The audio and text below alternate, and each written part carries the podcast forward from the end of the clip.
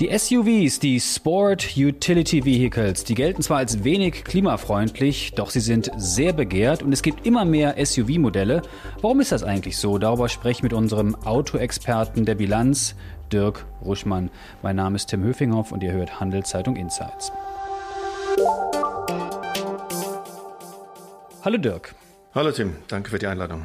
Du, schön, dass du hier bist im Studio, im Podcast-Studio. Wir reden heute über SUV. Die haben ja erstmal nicht so einen super Ruf, gelten oft als Dreckschleudern. Ist das wirklich so? Ja, im Sinne äh, der Tatsache, dass es einfach große Autos sind. Große Autos mehr Sprit verbrauchen als kleine Autos und dass SUVs als Karosserieform so ein bisschen zum Inbegriff der großen Autos geworden sind, weil sie Limousinen schon länger verdrängt haben und auch die Kombis, die dann in der Schweiz auch sehr populär waren. Das ist jetzt der SUV, das ist das vorherrschende große Auto und ja, die brauchen viel Sprit im Vergleich zu kleinen Autos natürlich. Kann man das so ganz allgemein sagen, wie hoch der Verbrauch mehr ist im Vergleich zu, sagen wir mal, kleineren Autos? Also die einen brauchen 18 Liter oder die anderen nur 5 oder kann man das ungefähr sagen?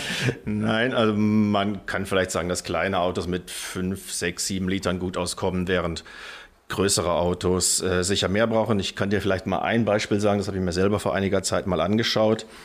Es gibt einen äh, SUV, ich nenne jetzt mal nicht die Marke, obere Mittelklasse, 260 PS, kostet ungefähr 60.000 Euro, äh, ähnlich in Franken natürlich, und braucht 9,9 Liter Super auf 100 Kilometer. Mhm. Vergleichbarer mhm. Kombi, Selbe Marke, 340 PS, also deutlich stärker motorisiert, braucht 9,8 Liter, also knapp weniger, fast dasselbe, aber knapp weniger, trotz wesentlich größerer Leistung. Da sieht man schon SUV, große Stirnfläche, große Autos, ähm, geringer Luftwiderstand, die brauchen tatsächlich viel Sprit, ja. Man sieht sich häufiger an der Tanke.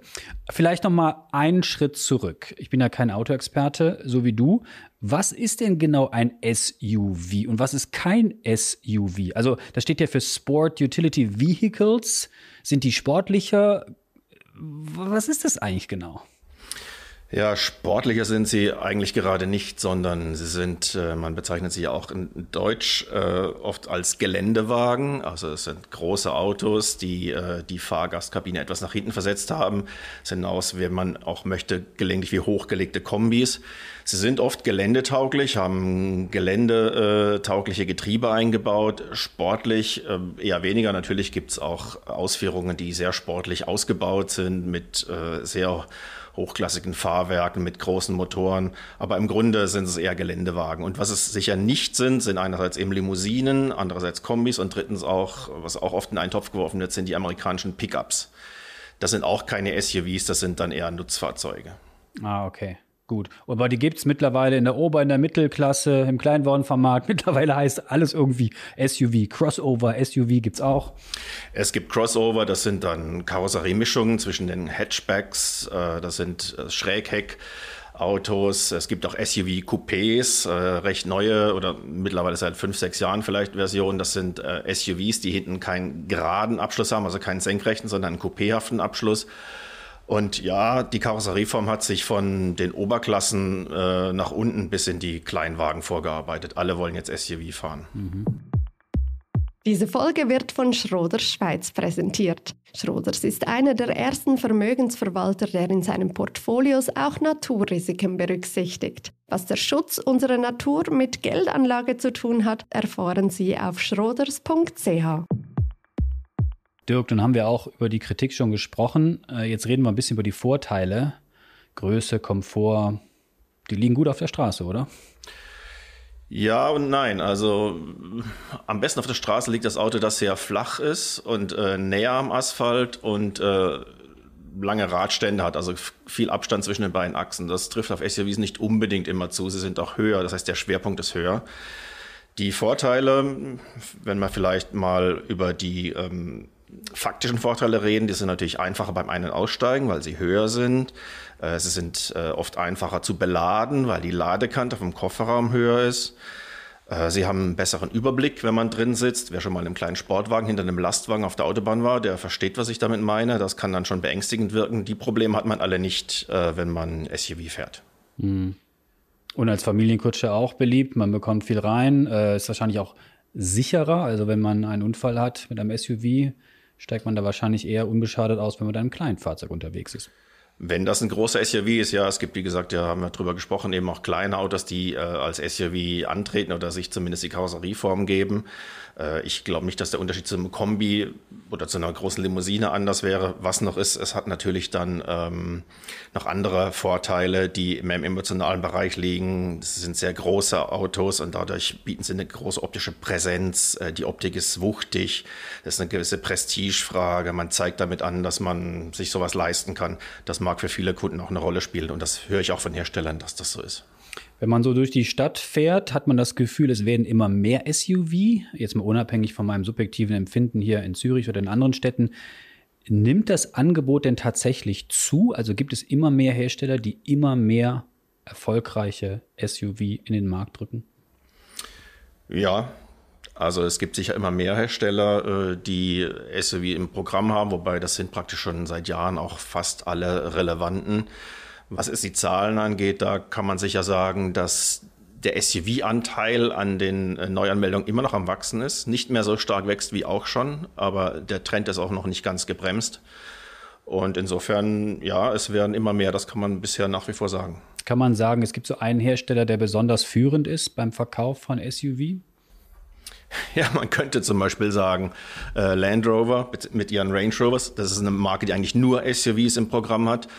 Man kann jetzt bei den großen Premium-Herstellern, Audi, BMW, Mercedes, äh, bei denen äh, ist es wohl so, dass Audi den höchsten SUV-Anteil hat, über 60 Prozent. Du redest jetzt von der Schweiz oder für Europa? Da rede ich nur von der Schweiz, das ja. sind die Schweizer Zahlen. Ähm, bei BMW liegt es auch noch über der Hälfte. Mercedes ist knapp unterhalb der Hälfte, aber Mercedes ist ja auch noch eine klassische SU, äh, Verzeihung, eine klassische Limousinenmarke, also die berühmte S-Klasse, das Fabrikdirektorenauto. Das ist Mercedes. Und äh, da sieht man schon, dass die Anteile eben bei, ja, bei rund der Hälfte, wenn nicht sogar deutlich drüber liegen. Hm, du hast jetzt schon ein paar Marken erwähnt. Was ist denn mit den klassischen Sportwagenherstellern? Schauen die sich sowas auch an oder bieten die das auch an SUVs oder weiß ich davon nichts? Wie ist denn das? Ja, das gibt es natürlich auch. Also man sagt sogar, dass bei Porsche denen es ja nicht immer gut ging, der Cayenne, großer SUV, die Marke gerettet hat. Die haben den schon 2002 auf den Markt gebracht. Damals sind sie ordentlich dafür äh, beschimpft worden. Mittlerweile sind der Cayenne, vor allem der Macan, der etwas kleinere SUV, den sie auch haben, mit Sicherheit die, ähm, das Backbone, äh, das Rückgrat der Marke, Punkte Verkäufe, der Macan sowieso, kommt jetzt dann bald elektrisch, aber man hat es auch bei anderen äh, Sportwagenherstellern, dieses Thema. Audi sowieso, BMW hatten wir eben schon genannt. Man hat das aber auch bei ähm, Aston Martin, britischer Sportler, hat ein SUV an den Markt gebracht. Alfa Romeo hat zwei SUV, einen großen und kompakten. Maserati hat äh, jetzt auch zwei SUV äh, und Lamborghini, man, das ist die, Fl die Flunder überhaupt im Sportwagensegment, äh, hat auch ein SUV, der sich auch gut verkauft, der Urus. Der ist wahrscheinlich mächtig teuer. Der ist mächtig teuer, aber man muss auch sagen, diese großen SUVs der Sportwagenhersteller, die sind normalerweise immer noch preislich unterhalb der klassischen Sportwagen, die die auch im Sortiment haben. Gibt es noch andere Anbieter, die was Ähnliches machen? Ferrari kommt jetzt mit einem SUV, das angekündigt, der hat auch einen Namen, nennt sich Puro Sangue, also reines Blut. Ähm, die sagen natürlich, das ist kein SUV, sondern das ist ein Ferrari-Style, kind of SUV. Äh, Vorbestellungen sollen gigantisch sein, der Preis auch. Ich glaube, so 370.000 Franken müssen wir damit rechnen. Die Motor Motorisierung soll auch gigantisch sein. Also es soll dann zum Brand und zum Markenauftritt und zu den gelernten Attributen, die, die beim Brand sind, passen. Aber SUVs haben mittlerweile praktisch alle im Programm. Das heißt, die kommen aber, wenn wir jetzt über Ferrari sprechen, schon etwas spät in den SUV-Markt, oder? Die haben sich lange zurückgehalten und haben gesagt, das machen wir nicht. Ja, die sind ganz spät. Also das ist natürlich für sie auch eine Art Neuland, dass sie äh, eintreten. Ich meine, der alte äh, CEO, mittlerweile gestorben, Sergio Macchion, hat noch äh, 15, 2015 oder 2016 gesagt, äh, vorher müsst ihr mich erschießen, bevor wir ein SUV bauen. Es gab auch mal das Thema, dass sie eine Art Kombi gebaut haben bei Ferrari, gibt es jetzt schon etwas länger verkauft sich okay, ist jetzt nicht das Backbone der Marke, aber die Verkaufszahlen, so wie die sich jetzt im Moment darstellen für diesen Puro Sangue, die sollen so hoch sein, dass sie sich wahrscheinlich fragen, warum sie das nicht schon längst gemacht haben. Diese Folge wird von Schroders Schweiz unterstützt. Wie Schroders Nachhaltigkeit in seinem Investmentprozess integriert und Fortschritte misst, erfahren Sie unter schroders.ch. Dirk, wie sieht es bei den E-Autos aus? Also Tesla und andere Hersteller wie Hyundai zum Beispiel, die ja auch groß sind im äh, Elektroautomarkt, haben die auch SUV im Angebot oder widerspricht das so ein bisschen der E-Auto-Idee, dass man solche großen, schweren Autos baut? Nein, da gibt es viele. Ähm, man muss sagen, natürlich sind diese Autos groß und schwer, ohnehin schon. Aber weil sie eben auch groß und schwer sind und die Karosserie groß, können die auch problemlos eine Batterie tragen, die 600, 800 Kilo wiegt. Und da gibt es auch jede Menge Autos im Markt, die werden gekauft. Die Autos sind natürlich noch größer und schwerer, als sie ohnehin sein müssten, punkto Karosserieform. Dann sind die schon mal 2,5, 2,6 Tonnen schwer und bei 2,8 beginnen ja in manchen Ländern schon die, die Grenzen, ob das noch ein Auto ist. Also das ist ein Thema, das tatsächlich diskutiert wird, weil natürlich die Größe wieder eine Rolle spielt. Aber ja, das Thema Elektroauto macht sicher nicht Halt vor, äh, vor SUVs, ganz im Gegenteil. Mit dir würde ich gerne ein bisschen darüber sprechen, was dir gefällt und weniger gut gefällt, vielleicht auch bei den äh, Autos, die du schon getestet hast. Du bist ja schon seit sehr vielen Jahren äh, journalistisch unterwegs und testest sehr viele Autos. Was sind denn so deine Erfahrungen bei den SUVs? Gibt es da Marken, die dir besonders auffallen oder besonders gefallen oder weniger gefallen? Also, wenn du mich schon nach ganz persönlichen Meinung fragst, ich persönlich bin kein großer SUV-Fan. Ich bin kein Fan dieser Karosserieform, weil ich eben glaube, dass da viel umbauter Raum stattfindet für relativ wenig Nutzfläche. Wer Raum will, ist mit einem Kombi besser bedient. Er hat mehr Macht davon, mehr, mehr Stauraum und ähm, eben liegt auch flacher auf der Straße. Es gibt eben diese, diese, diesen Drang zu SUVs, eben weil da Höhe ist, weil da Größe ist. Und ich bin vor kurzem auch einen, den neuen Range Rover Sport äh, testen gewesen. Das ist ein tolles Auto. Ich bin schon lange kein Range Rover mehr gefahren davor. Der kann auch sehr viel im Gelände, das muss man auch sagen. Das ist nicht ein Show-SUV, das ist ein richtiges Utility-Vehikel. Man kann damit. Ein Dinge, Arbeitspferd sozusagen. Ja, ja, oder man kann, man kann damit mit seiner Flinte, wenn man Jäger ist, auf Berge hochfahren. Da würde man zu Fuß Probleme haben. Also da hat das auch eine gewisse Berechtigung. Aber ich persönlich wäre jetzt eher für die klassischen Formen wie Kombi oder Limousine, wenn man das denn will, oder eben Sportwagen. Und dann, ich könnte auch auf die Größe verzichten, das muss eben jeder für sich selber entscheiden. Wer aber, ich, ich glaube eben, wer Fläche will, wer Nutzfläche will, Nutzraum will, der ist, äh, hat von einem Kombi am Ende des Tages wahrscheinlich mehr als von einem SUV und weniger ähm, mental auf der Straße stehen. Und gibt es Hersteller, wo dir auffällt, die besonders äh, progressiv und besonders weit vorne im SUV-Segment sind? Also sind sicher äh, mit die deutschen Premium-Hersteller. Audi hat als einer der ersten noch angefangen, zum Beispiel äh, Elektro-SUVs, äh, e-tron äh, zu bauen. Man muss auch sagen, dass das je nach Hersteller unterschiedlich gut funktioniert. Also Maserati hatte Probleme mit seinen SUVs. Da hat es auch, äh, das ist auch eine Frage der verbauten Technik intern. Da haben sie auch zugelegt. Äh, Bentley, wenn man jetzt auch mal einen großen Namen nennen will, die haben auch ein SUV, Ben Tiger, verkauft sich sehr gut für die Branche. Rolls-Royce hat einen, Cullinan verkauft sich wohl auch sehr gut.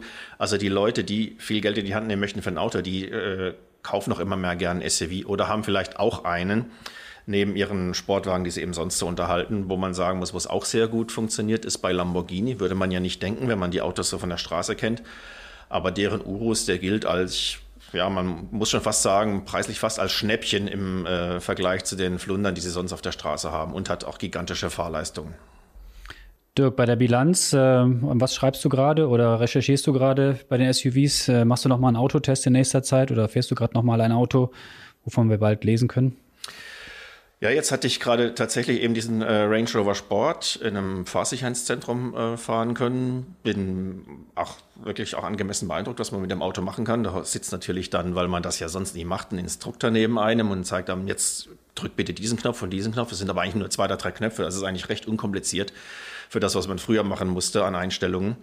Und das Auto macht dann alles selber und man fährt schräg Hügel hoch, Abhänge runter, äh, Schotterstraße, die man eigentlich nie angreifen würde mit einem Auto. Und das hat gut funktioniert. Also da muss ich sagen, da war ich beeindruckt. Ansonsten steht im Moment, glaube ich, kein SUV an, aber es sind, äh, es sind einige Crossover jetzt gerade äh, im Markt. Audi hat zum Beispiel gerade auch eine Studie vorgestellt, die aussieht wie ein sehr flacher Sportwagen äh, auf SUV-Höhe gehoben. Active Sphere. Äh, Mercedes hat große SUVs im Markt, die sich toll fahren. Da habe ich den GLC, das ist eben eigentlich der kompakte, wo du dich fragst, was ist darüber denn äh, überhaupt noch braucht, wenn das schon der kompakte ist.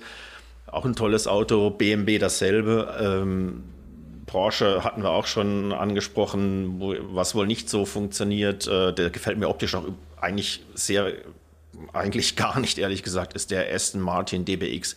Da, glaube ich, hat sich der Designer äh, vergriffen im Regal.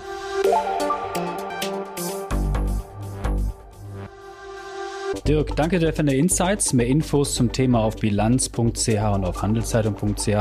Und an euch, die uns zuhören, was ist denn eigentlich eure Meinung zum Thema SUV? Habt ihr vielleicht auch Inputs, Themenideen für unseren Podcast? Dann schreibt uns doch an podcast.handelszeitung.ch. Ich wiederhole es nochmal an podcast.handelszeitung.ch. Wir freuen uns über eure Rückmeldung und natürlich auch, wenn ihr uns abonniert, sei es bei Spotify, Apple oder wo auch immer ihr uns zuhört. Bleibt gesund. Danke dir, Dirk, nochmal. Bis zum nächsten Mal. Ciao. Ciao.